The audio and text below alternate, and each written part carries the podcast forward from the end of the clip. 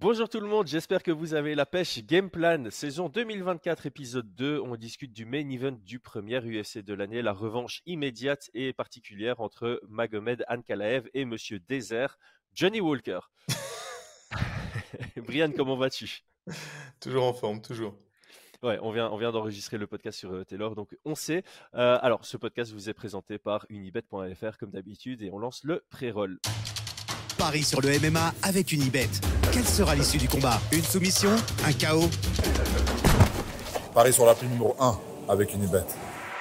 100 euros de bonus sur ton premier pari. Comme toujours, on remercie fortement Unibet pour leur support. Et comme d'habitude, notre lien en description vous offre un free bet jusqu'à 100 euros à l'inscription. Rejoignez-nous en jouant de manière récréative et responsable. On va attaquer directement le, le podcast, on va foncer dedans. Mag Magomed Ankalaev contre Johnny Walker, ça clairement ça a eu un goût de trop peu lors de l'UFC 294, euh, déclaré no contest après 3 minutes sur un genou involontaire et illégal de Magomed Ankalaev. Euh, le Russe a un palmarès de 18 victoires, une égalité, une défaite et un no contest, dont 9-1-1 à l'UFC. Et Johnny Walker, c'est 21 victoires pour 7 défaites, 7 victoires, 4 défaites à l'UFC et il était sur 3 victoires d'affilée avant ce no contest. On va directement parler des, des forces et faiblesses. Euh, commençons par Johnny Walker. Comment est-ce que tu le définirais? Euh, bah maintenant, c'est un peu changé hein, la définition de Johnny Walker depuis quelques années. Ouais, clairement. Euh, donc, euh, Johnny Walker, il s'est fait connaître hein, un peu pour euh, sa folie euh, dans, la cage, sa, capacité à, surprendre ses adversaires et à surprendre de temps en temps lui aussi. Hein, et, avoir un style qui est très, très illisible. C'est un donc droitier, hein, bien évidemment, droitier, euh, plutôt striker, plutôt striker. C'est un Brésilien. Et, et voilà, je sais pas trop comment le définir. Alors ça, c'était avant, tu vois, la définition euh, où ça, ça peut être dans tous les sens. euh, très puissant, très très puissant. Ouais. Euh, grosse puissance de frappe, donc il mettait des KO venus de l'espace. Puis il a changé de, de camp d'entraînement. Il est arrivé au SBG de John Kavanagh. Et vu qu'il y avait eu aussi des défaites liées un petit peu à, à son... Sa folie. Ouais, je sais pas le terme que je voudrais, que je voudrais utiliser, mais en tout cas à, à sa capacité à, à improviser, à lancer des choses euh, de tous les sens. Ça a été complètement réduit. Maintenant, on a un style beaucoup plus posé, beaucoup plus euh, euh, calculateur entre guillemets. Il va travailler beaucoup avec son jab, avec ses low kicks, enfin avec ses calf kicks, et euh, il reste quand même euh, euh, focus sur le striking. Et, et il a toujours cette puissance, hein, parce qu'il a, il a mis KO Paul Craig, non? C'est Paul Craig, ouais. Craig, euh, alors qu'il est sur une seule jambe, euh, en train de sautiller, et, et, et il le met KO comme ça, tu vois. Donc, euh, donc voilà pour le définir. Je sais pas comment tu le définir. Ah, sur les, les faiblesses peut-être? Ouais. Euh, moi, ce que je note sur ses faiblesses, c'est sa gestion de distance que je trouve très mauvaise. Voilà. Mm. Je te, rejoins là-dessus. Alors, attends, hein, je vais juste ouvrir mes, pages. Euh, moi, j'avais, noté un fou recadré, euh, un tout petit peu trop recadré au début, et il semble maintenant avoir trouvé un style qui lui convient mieux, dans le sens où, bah, comme tu, j'ai peur de te répéter un peu, mais clairement, quand il est arrivé à l'UFC, c'est quelqu'un qui semblait euh, incontrôlable, euh, qui était ultra focus sur le côté offensif, et qui du coup nous a offert des, des super belles choses, hein, des super beaux KO, mais euh, il s'est fait aussi surprendre, j'ai envie de dire bêtement, dans certains combats, mhm, euh, mhm. avant l'UFC déjà et à l'UFC également. Et donc quand il est arrivé chez John Kavanagh, qui est quelqu'un qui est ultra réfléchi euh, et qui fait gaffe au risque, il a voulu se dire, ok, bah, qu'est-ce qui fait que mon combattant perdait ses combats C'était sa folie, donc j'ai enlevé sa folie et j'ai essayé d'en faire quelqu'un de très mesuré dans son approche. Et ça lui convenait pas spécialement. Euh, je pense que le, le combat référence euh, négativement, c'est son combat contre Thiago Santos où on s'attendait à 5, 5 rounds de folie et au final ça a été un, un combat absolument dégueulasse à, à regarder. D'ailleurs je suis pas allé le revoir parce que je savais que, euh, enfin j'avais peur de m'endormir sans vouloir manquer de respect, mais c'est c'est la réalité aussi. Euh, et donc là j'ai l'impression que ils se sont dit ok. Ce qui a fait la réussite aussi de Johnny Walker, c'est le moment où il va exploser sur quelque chose d'atypique, euh, de créatif Mm. mais euh, il peut pas le faire euh, directement, il peut pas le faire n'importe quand parce que sinon s'attendre à la folie de l'adversaire, ça, le rend lisible en fait. Et donc Mhm. maintenant, je trouve qu'il a trouvé un style où bah, il va jouer sur de la simplicité, il va envoyer son jab, il va envoyer son low kick, et puis à un moment, il va exploser et ça va te surprendre. Et Mhm. donc, euh, clairement, on est sur une meilleure version de Johnny Walker que, que auparavant.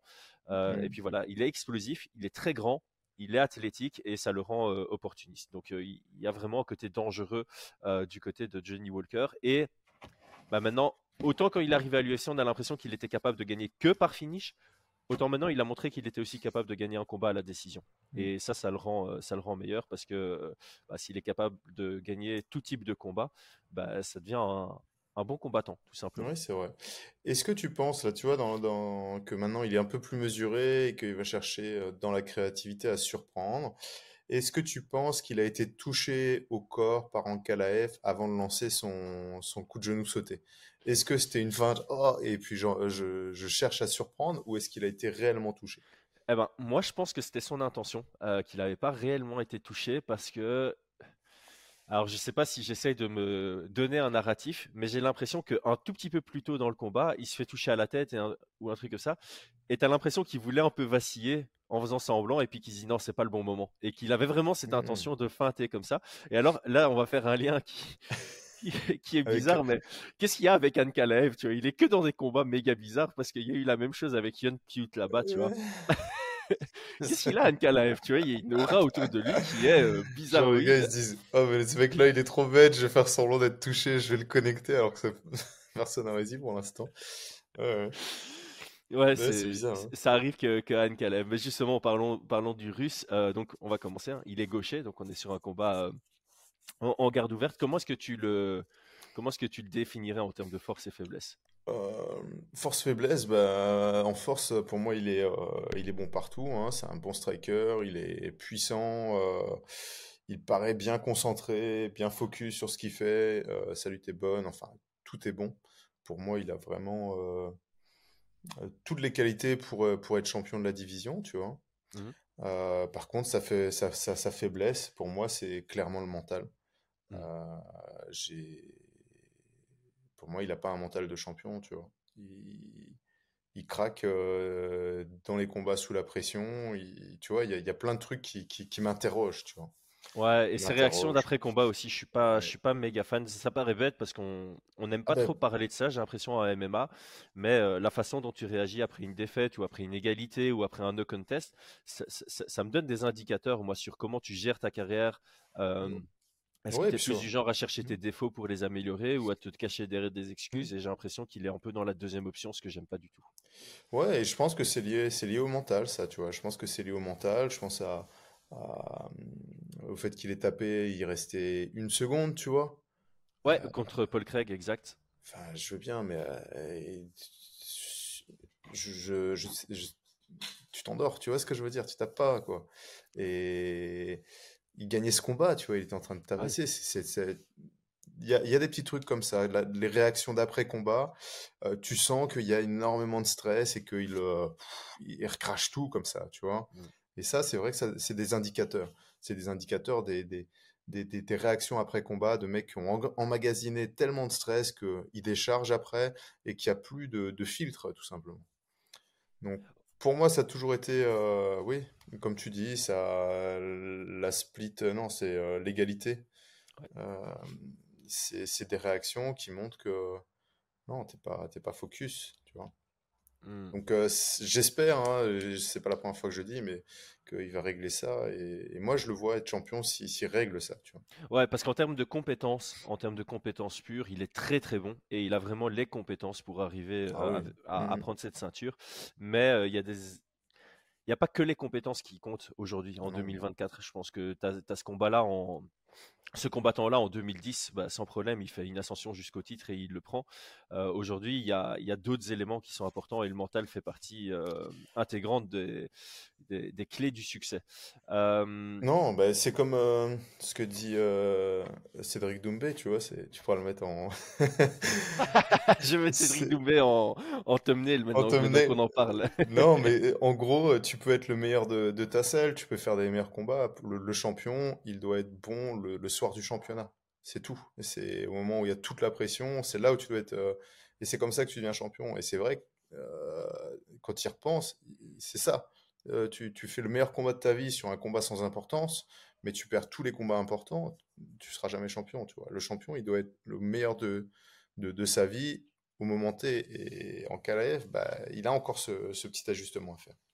Ouais, je, te rejoins là-dessus. Le dernier truc que moi j'avais noté par rapport à, lui, c'est que ce que j'appellerais un pick fighter, euh, un pick striker, euh, un peu comme mmh Darren Till. C'est quelqu'un qui va envoyer peu, mais qui va envoyer bien. Euh, il travaille beaucoup sur les single attacks. C'est pas quelqu'un qui va travailler en, en combinaison, et ça le rend un peu ouais, difficile à combattre parce qu'il te laisse peu, de, peu d'ouverture en retour et lui, il sera capable de, de créer les siennes sur des, des, choses simples. Et comme tu l'as dit, il frappe dur, il est capable aussi de te finaliser sur une frappe. Et euh, il n'a pas besoin de te toucher beaucoup pour prendre le round aux yeux des, des juges aussi. Euh, je pense que ça, c'est, c'est assez intéressant. Euh, passons. C'est, ouais, c'est son, son KO contre euh, Yon là-bas, tu te rappelles? Il Lequel, Lequel des deux? Le vrai ou le faux? Non, non, attends. C'est contre, euh, c'est lui hein, qui le met KO en, en l'aspirant et en lui mettant une frappe. Ouais, ouais, ouais, c'est ça, à la, à la C'est le deuxième, ouais. Ah. Il l'aspire comme ça, tu vois, l'autre il se prend la confiance. Ah, c'est vraiment genre de. En termes, euh, on en revient en termes de compétences, c'est incroyable, surtout dans cette, euh, dans cette division. Ouais, ça fait penser à un combattant qui, bah, je sais même pas ce qu'il devient, mais Merbek Tezumov, je l'aimais beaucoup lui. Il était vraiment très fort pour aspirer ses, adversaires et, mmh. venir les, piocher derrière. Qu'est-ce qu'il devient? Attends, j'ai juste regardé. Et donc il avait perdu contre CDF après avoir enchaîné 7 euh, victoires de suite et depuis plus rien. Oh, c'est dommage. Ah, bah si, il est parti. Euh, ah non, je sais plus. Non, non. Non. Euh... Non, il n'y a plus rien. Il est free agent, mais il a plus combattu depuis 2019, donc à mon avis, il a raccraché les gants. Mmh, mmh, mmh. C'est dommage, c'est un chouette gars. Bref, euh, passons à la partie game plan du, podcast. Euh, bon, ils ont déjà combattu l'un contre l'autre. Est-ce que j'ai commencé par cette question-là Est-ce que du premier combat, tu trouves qu'il y a des ouvertures d'un côté comme de l'autre? Euh, Oui, hein, clairement. Clairement, il y a des ouvertures d'un côté, un, peu moins du côté de Johnny Walker, mais je pense qu'il y a des ouvertures qui viennent de se créer euh, du fait qu'on soit passé en synchrone, tu vois. On était en trois rounds sur le, premier affrontement, on passe en synchrone. Je pense que Johnny Walker est difficile à finaliser. Et, euh, je pense que sur sa stratégie, euh, la stratégie qu'il avait commencé à mettre en place, euh, il a des ouvertures pour pouvoir s'exprimer sur les derniers rounds. Mm, mm, mm. Hmm. Donc pour toi, ça avantage plus. J'ai failli redire ça avantage davantage. Johnny Walker, le fait qu'on soit passé en, en 5 rounds. Bah, à la toute base, je m'étais dit ça, mais je, en regardant les codes de Paris, tu vois, de, leur premier affrontement et de leur nouvel affrontement, c'est l'argent est rentré sur Ankalaev. Donc les gens pensent que la deuxième rencontre, alors, est-ce que c'est parce que le premier round qui partait à l'avantage de Dankalaev euh, fait dire au parieur Ah bah ouais, non, il est meilleur, tu vois, techniquement, etc. Il va l'emporter et donc ils mettent de l'argent dessus. Ou, euh, ou est-ce qu'ils se disent Ah, en plus, c'est en synchrone, ça creuse encore plus l'écart, tu vois?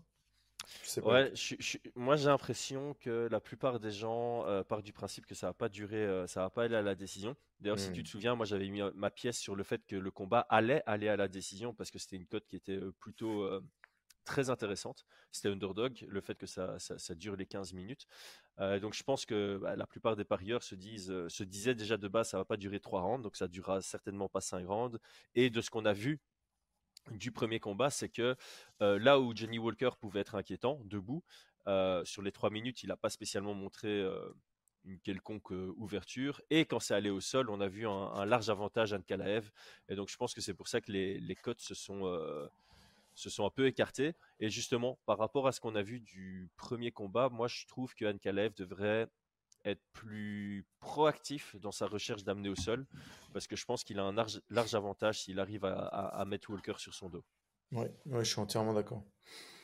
Sur son dos ou, comme il était, hein, ouais, ouais, à la cage, quoi. En, riding, euh, à la cage et, à frapper et à prendre ses rounds, tu vois. Ouais, et il doit étudier les règles aussi entre le précédent combat et celui-ci. Ça paraît bête, mais, mais, ça fait partie du truc parce que, parce que voilà, c'est ça. Je pense que Je pense, ça, ça me fait penser, tu vois, à Peter Yan. Euh, je pense pas que ce soit les gars connaissent les règles, tu vois. Mais Peter Yan, je pense aussi que dans, euh, je pense que des fois, il y a ce genre de réaction, de d'erreur, c'est euh, euh, lié à- un peu au stress. Ouais, le feu de l'action. Et mais en fait, c'est ça que Partir je et, voulais et, rebondir là-dessus, heu et tu, tu, tu, tu veux tu oublies tes règles, tu vois, tu veux finir le combat parce que tu es stressé et tu frappes et ah mince, euh, j'aurais pas dû faire ça, tu vois. Enfin, Ben, en, en fait, tu, tu- tu l'as dit euh, plus tôt, euh, je pense que c'est un des premiers trucs, adjectifs que tu as utilisé, c'est pas un adjectif, mais c'est un des premiers trucs que tu as dit sur Nkalaev, c'est qu'il est, il est concentré sur ce qu'il doit faire dans le combat, mm, mais de l'autre côté, tu sens aussi qu'il est ultra stressé et tu as l'impression que le fait de devoir se conserver dans un combat pour rester sur son game mm, plan ou sur son style et pas à exploser, à, à laisser parler son instinct, ça lui demande un stress supplémentaire. mm, Et donc, quand tu as quand tu vois que tu peux mettre un genou et que tu as la tête qui est là, qui est ultra disponible, bah, tu, mm, tu le balances et puis, euh, et puis ça te sort un peu de ton truc. Et c'est un peu le cas de Peter Yan contre, mm. et, et de, de Ankalaev. Ah ouais, Euh, ouais. Moi, je me suis déjà pris bah, un point, euh, un point de pénalité pour un coup, un coup de coude derrière. Et Ah je, oui, contre rappelles Et, et, et je pense que c'est, euh, t'es là, t'as pas de solution, tu veux finir le combat, tu réfléchis pas, tu vois. Et, et c'est un manque de lucidité, clairement. C'est un manque Mm. de lucidité et, euh, et c'est pas lié. euh, souvent, ça peut être lié au stress. Euh, t'as peur de pas de, de, de pas tenir les, les autres rounds ou des trucs comme ça, tu vois. Mais toi, c'est dans le troisième. Ah, j'étais fatigué, j'étais fatigué. Mon cerveau, il était plus irrigué à ce moment-là. Ah, non, mais, mais en, en plus, ce, ce combat-là était un, un combat, un combat stressant de base hein, contre Tate. On, on connaissait Ouais. Son côté ultra dangereux, ultra opportuniste debout. Donc, euh, Mm, mm, mm. donc ouais. Mais Euh, ouais, oui, je vois, je, je vois, je vois plus de chemin pour, pour Ankalaev euh, au sol. Je pense qu'il y a, il y a le- il est, je, je le pense meilleur en termes de compétences euh, debout Ouais. face à Walker, mais je pense que c'est là où il y aura le plus de risques aussi, tu vois. C'est ça, exactement. Pour moi, pour moi, sa stratégie, elle doit être simple. C'est pression mesurée. euh, essayer de mettre quand même Walker sur son pied arrière parce que c'est là où il est le moins bon debout. Euh, Mhm. lui faire peur justement avec cette lutte. Et puis dès que tu as, dès que tu l'opportunité de casser la distance et de le lutter, tu, tu viens le faire. Mhm. Après, Ankalaev, euh, statistiquement, il n'a pas une bonne lutte euh, du tout. hein. Statistiquement, il a 31% de réussite sur ses takedowns. Euh, tu regardes contre Jan Blakovic, il en réussit 2 sur 10. Euh, c'est pas pas Mhm. extraordinaire, mais voilà, euh, je pense que Johnny Walker, c'est pas non plus celui qui a la meilleure euh, takedown defense. Et euh, je pense Mhm. que Anne Kalev, si, si tu réfléchis euh, probabilité de gagner un combat, euh, c'est plus sur l'aspect lutte qui va euh, pouvoir l'emporter, même si, et c'est toujours ça cet argument, tu peux le voir favori debout, mais s'il est encore plus favori au sol, Mhm, c'est cette route-là qu'il faut prendre et c'est ça que les gens doivent bien comprendre. Du côté de Walker, en tant que ultra underdog, tu dois prendre un peu des risques sur ta stratégie, on en parle souvent. Moi, le seul élément que j'ai souligné dans le premier combat euh, qui me semble intéressant à reprendre dans celui-ci, c'est les front kicks. Je pense que ça peut très très bien fonctionner pour, euh, pour lui en, en garde Mhm. ouverte. Euh, et ouais, exploser sur certains moments. Je pense qu'il aurait pu surprendre Anne Kalev sur son coup de genou sauté. Ouais, mais encore une fois, il ne peut pas faire que ça. Il doit Ouais. montrer un peu de simplicité pour cacher son explosivité. Mhm. Euh, Qu'est-ce que tu as J'avais mis euh, ouais, folie sélectionnée. C'est comme ça que j'avais euh, noté dans mes notes. Bah écoute, je pense que la stratégie du premier combat, elle était assez explicite. Il a voulu adopter un petit peu la stratégie de, de Blakovic parce qu'il a quand même des, des, des bons calf kicks, Walker, et on Ouais. l'a vu quand même en lancer pas mal, hein, des calf kicks intérieurs sur une garde, ou- euh, sur une garde ouverte qui commençait à être contrés par, euh, par. Euh, je pense que ce qui lui manque et ce qu'il doit rajouter et ce que je lui si j'étais, enfin, si je devais faire son game plan, c'est de rajouter les calf kicks euh, extérieurs, donc avec sa jambe gauche, tu vois, extérieur, intérieur, et surtout mettre de l'incertitude. Donc, comme tu disais, rajouter par exemple des front kicks, euh, des middle kicks, euh, des feintes, tu vois, euh, fin de fin de calf kick et puis tu changes, tu vas avec un crochet, ce genre de choses. Je pense que c'était un petit peu trop lisible qui cherchait les les calf kicks sur euh, sur Ankalaev. Ouais. Et donc on- sur cette incertitude, on pourrait avoir bah, de la créativité, de la surprise et et trouver des ouvertures. Moi, en tout cas, dans la stratégie, euh, comme tu dis, je pense qu'il doit rester simple, c'est jab. continuer à travailler sur ses calf kicks et, et, mais des deux côtés et en rajoutant d'autres kicks qui viennent créer cette incertitude pour pouvoir investir, comment dire ça, pour que ça commence à avoir de l'effet au fur et à mesure des rounds, tu vois. Et c'est là-dessus que le 5 rounds te semble être peut-être un peu plus à l'avantage de Jenny Walker parce qu'il peut avoir une stratégie de cumul de mmh, cumul de mmh. douleur. Je pense qu'il doit parier sur ça aussi, sur, sur une stratégie de cumul qui n'était pas des plus judicieuses sur un 3 rounds, mais sur un 5 rounds, je pense que ça peut payer. Je mmh. pense que ça peut payer. Je pense qu'il doit être assez agressif au clinch. Euh, il est fort possible qu'en KLF euh, pousse à la cage et essaye de mettre au sol ou de, de trouver du, euh, des frappes au clinch. Je pense qu'il doit être assez agressif lui aussi avec les coudes comme, il est capable de le faire, tu vois. Euh, être un peu dirty, tu vois, au, clinch. Voilà, voilà comment je verrai le truc et surtout bah, euh, faire bien attention à pas se faire euh, mettre les épaules au sol et contrôler et, perdre ses rounds comme ça bêtement, quoi. Mmh. Mmh, mmh, ouais, pas mal. Eh ben, passons à la partie suivante, c'est la question du membre. Euh, donc j'en profite comme d'habitude. Si vous regardez le podcast encore après 21 minutes, c'est que vous êtes intéressé par ce qu'on dit. Et donc si vous n'êtes pas abonné à la chaîne, c'est le moment de s'abonner pour pouvoir euh, profiter de toutes nos vidéos dès qu'elles sortent. Euh, likez la vidéo, mettez un petit commentaire avec votre pronostic sur ce combat par exemple.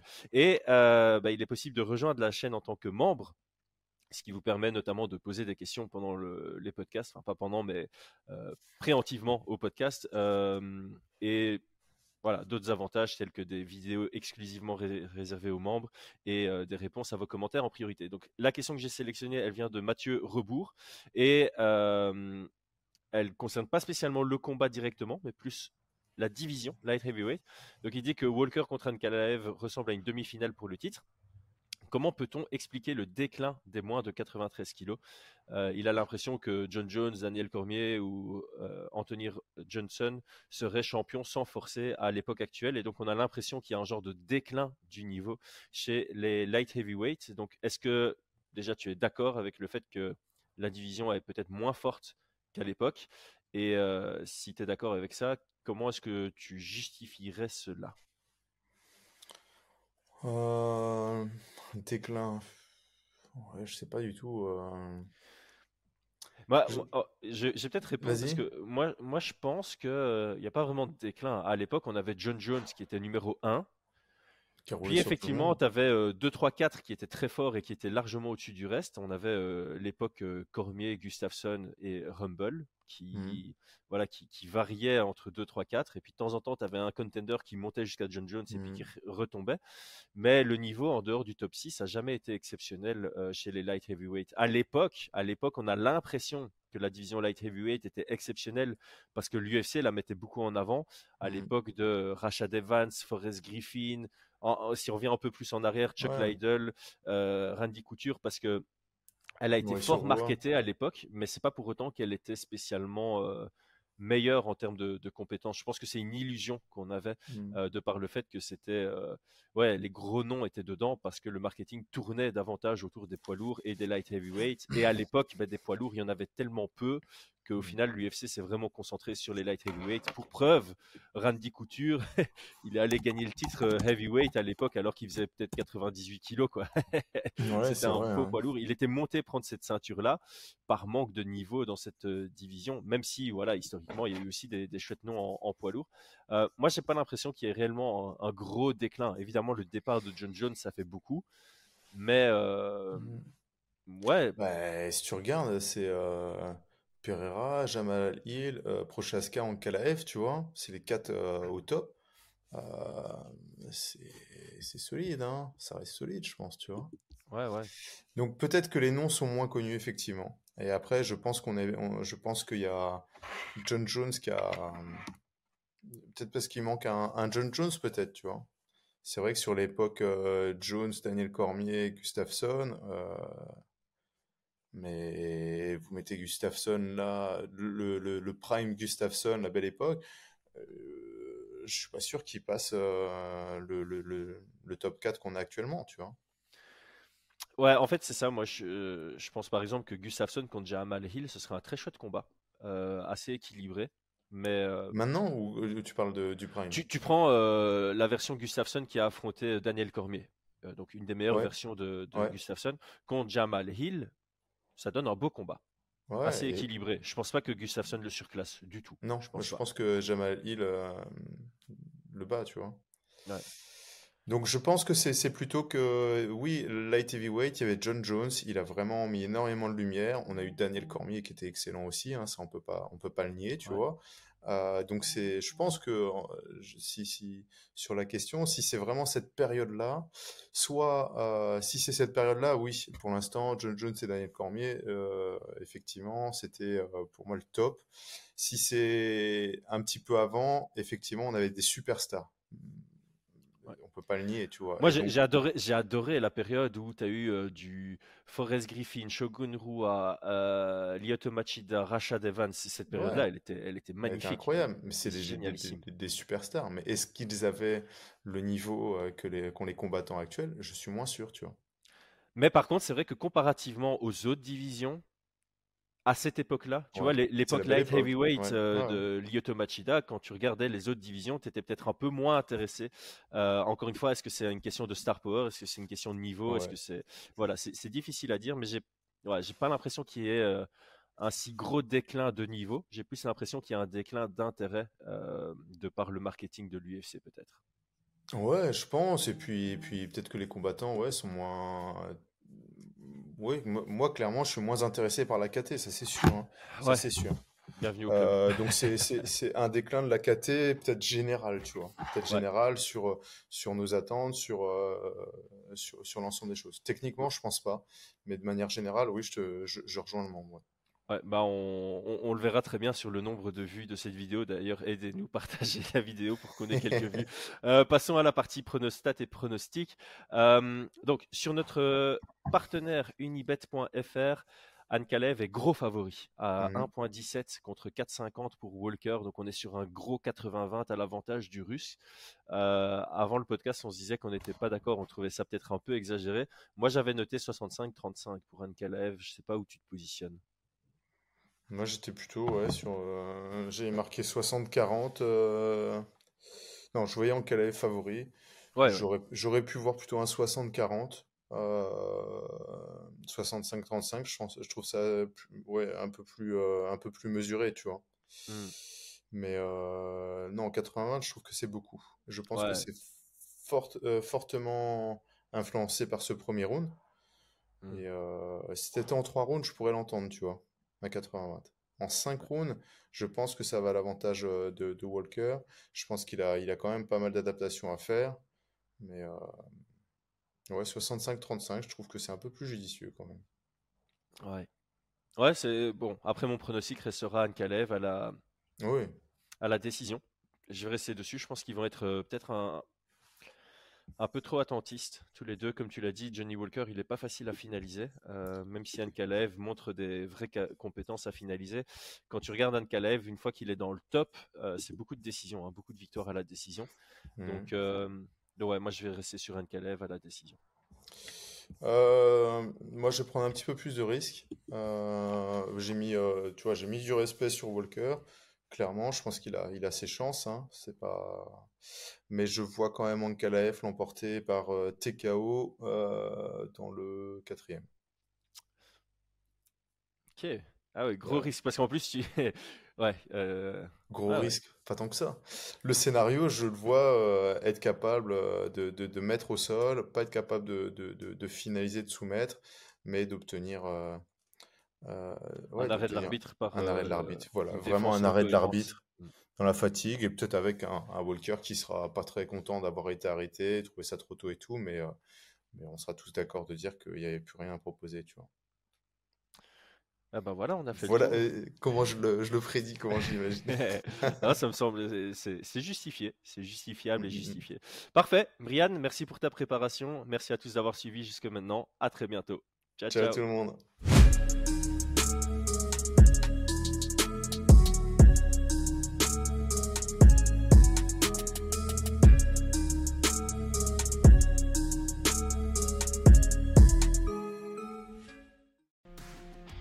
Et c'est tout pour aujourd'hui. L'équipe Fight Minds te remercie d'avoir investi de ton temps pour écouter le fruit de notre travail et de notre passion commune pour le MMA.